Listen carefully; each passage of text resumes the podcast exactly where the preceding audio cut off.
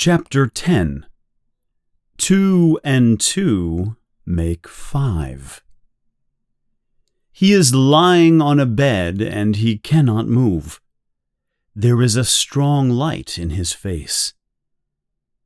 The damage to his elbow was only the start of it.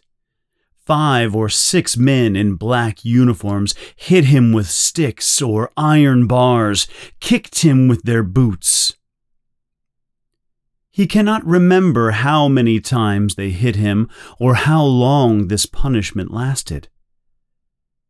Sometimes he tells them what they want to know before they even touch him.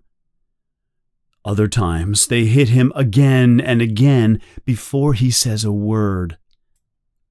And all this was just the start the first stage of questioning that everyone in the cells of the ministry of love has to suffer. Later, the questioners are not guards, but party men in suits who ask him questions for 10 to 12 hours before they let him sleep. They make sure he is not comfortable and is in slight pain. They make a fool of him, make him cry.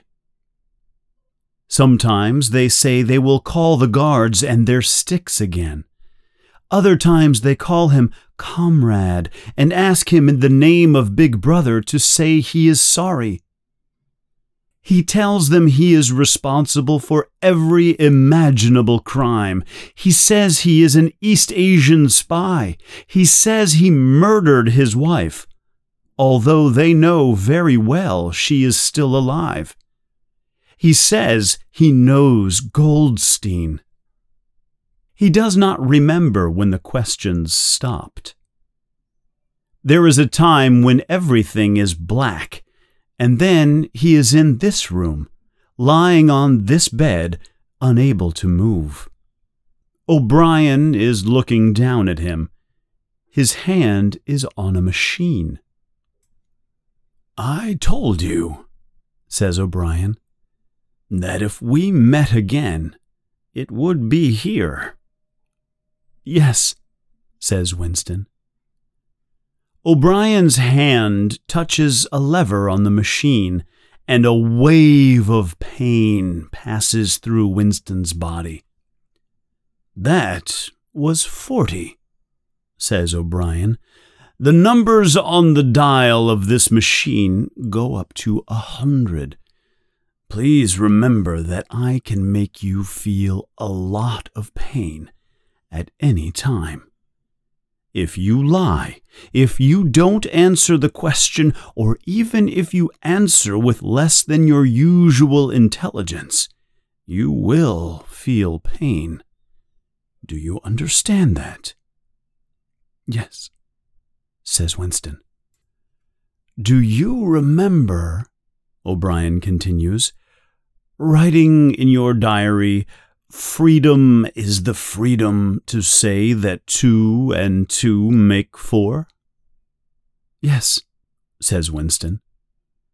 O'Brien holds up his left hand, its back towards Winston, with the thumb hidden and four fingers pointing forward.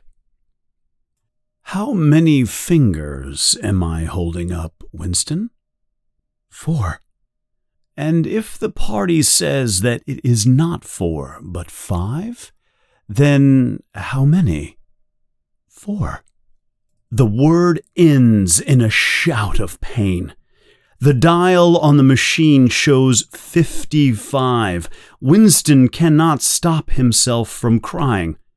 O'Brien touches the lever, moving it just a little, and the pain grows slightly less. How many fingers, Winston? Four!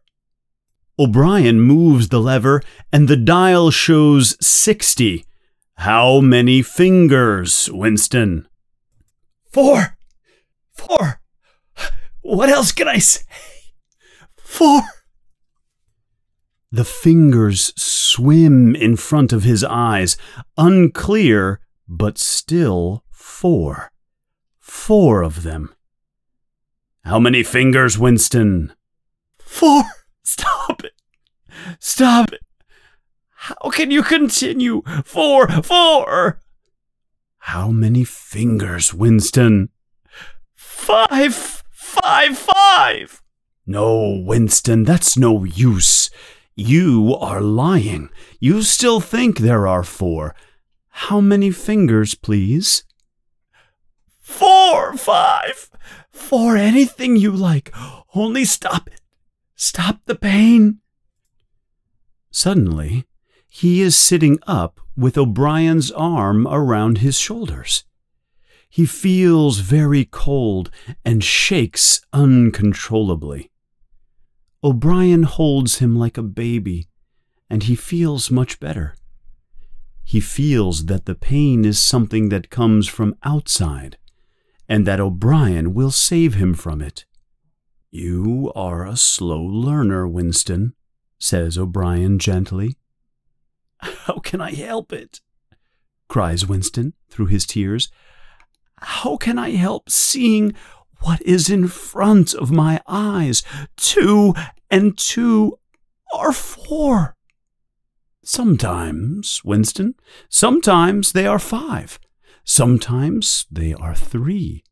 Sometimes they are all of them.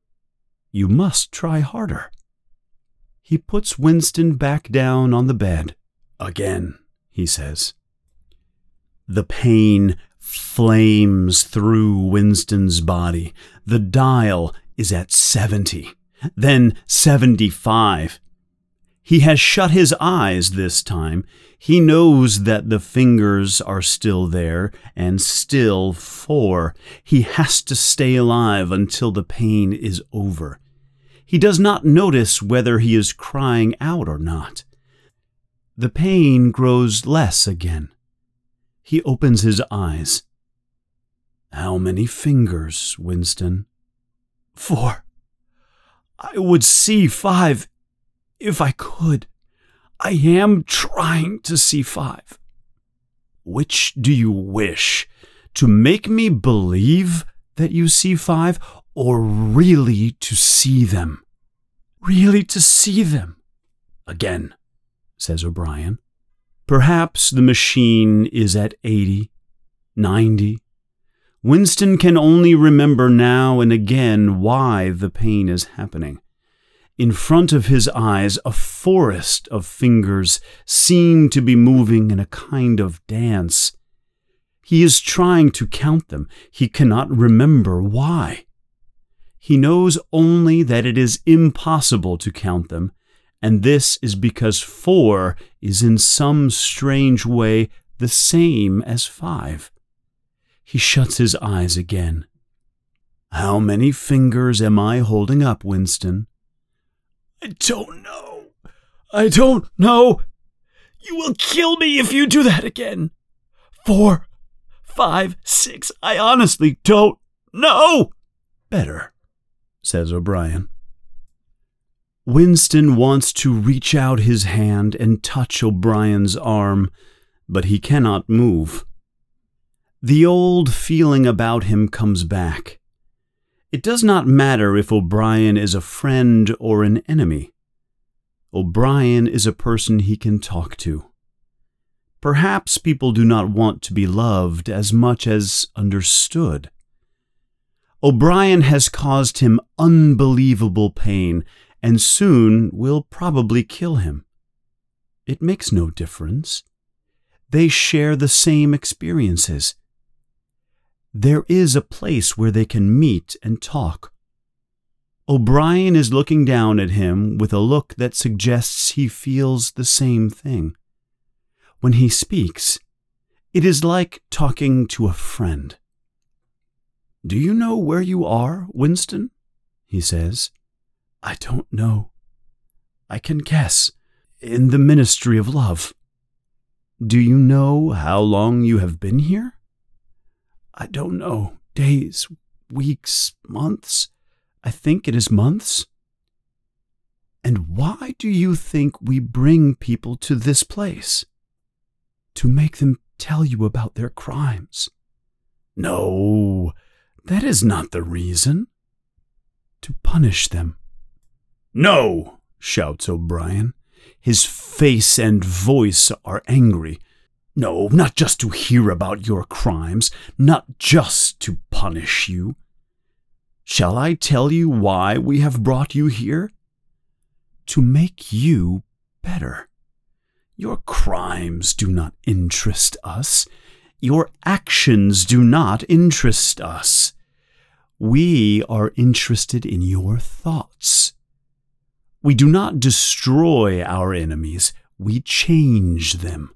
We change their thoughts. Do you understand what I mean? Yes, says Winston. A man in a white coat comes into the room and puts a heavy machine behind his head. O'Brien has sat down beside the bed so he can look into Winston's eyes. This time it will not hurt, says O'Brien. Keep looking at me. Then he turns to the man in the white coat. Three thousand, he says. Winston feels the machine against his head. He hears a lever pulled. Then it is like an explosion inside his head, though he is not certain if there is any noise. There is blinding light and the feeling that he has been thrown back on the bed where he already is. Something has happened inside his head. As he opens his eyes, he remembers who he is and where he is and he recognizes the face that is looking down into his own. But something is empty inside his head. It feels like a piece has been taken out of his brain. Look me in the eyes, says O'Brien. He holds up the four fingers of his left hand with the thumb behind the hand. There are five fingers there, do you see five fingers? Yes, and he does see them, just for a second. O'Brien's words fill the hole in his mind with the complete truth. You see now, says O'Brien, that it is possible. Yes, says Winston. O'Brien smiles. I enjoy talking to you, he says. Your mind is like mine, except that you are mad. Before we finish, you can ask me a few questions if you want to. Any question I like? Anything. He sees that Winston's eyes are on the machine. It is switched off. What is your first question? What have you done with Julia? asks Winston. O'Brien smiles again. She betrayed you, Winston, immediately, completely. I have never seen anybody obey us so quickly. All her feelings against the party have been burned out of her. She has changed herself completely. Did you use this machine? O'Brien does not answer. Next question, he says. Does Big Brother exist? Of course he exists. The party exists. Big Brother is the face of the party. Does he exist in the same way that I exist? You do not exist, says O'Brien. How can he not exist? But what use is it to say so? O'Brien will argue with him and win. Again, I think I exist, he says carefully. I was born and I will die. I have arms and legs. In that sense, does Big Brother exist? It is not important, but yes, Big Brother exists. Will he ever die? Of course not. How could he die? Next question. Does the Brotherhood exist? That, Winston, you will never know. If we choose to free you, and if you live to be ninety years old, you will never learn whether the answer to that question is yes or no. Winston lays silent. His chest moves up and down as he breathes. He still has not asked the first question that came into his mind. He wants to ask it, but he cannot move his tongue. O'Brien is smiling. He knows, thinks Winston suddenly. He knows what I am going to ask. As he thinks that, the words fall out of his mouth. What is in room 101? O'Brien is still smiling. You know what is in room 101, Winston. Everyone knows what is in room 101.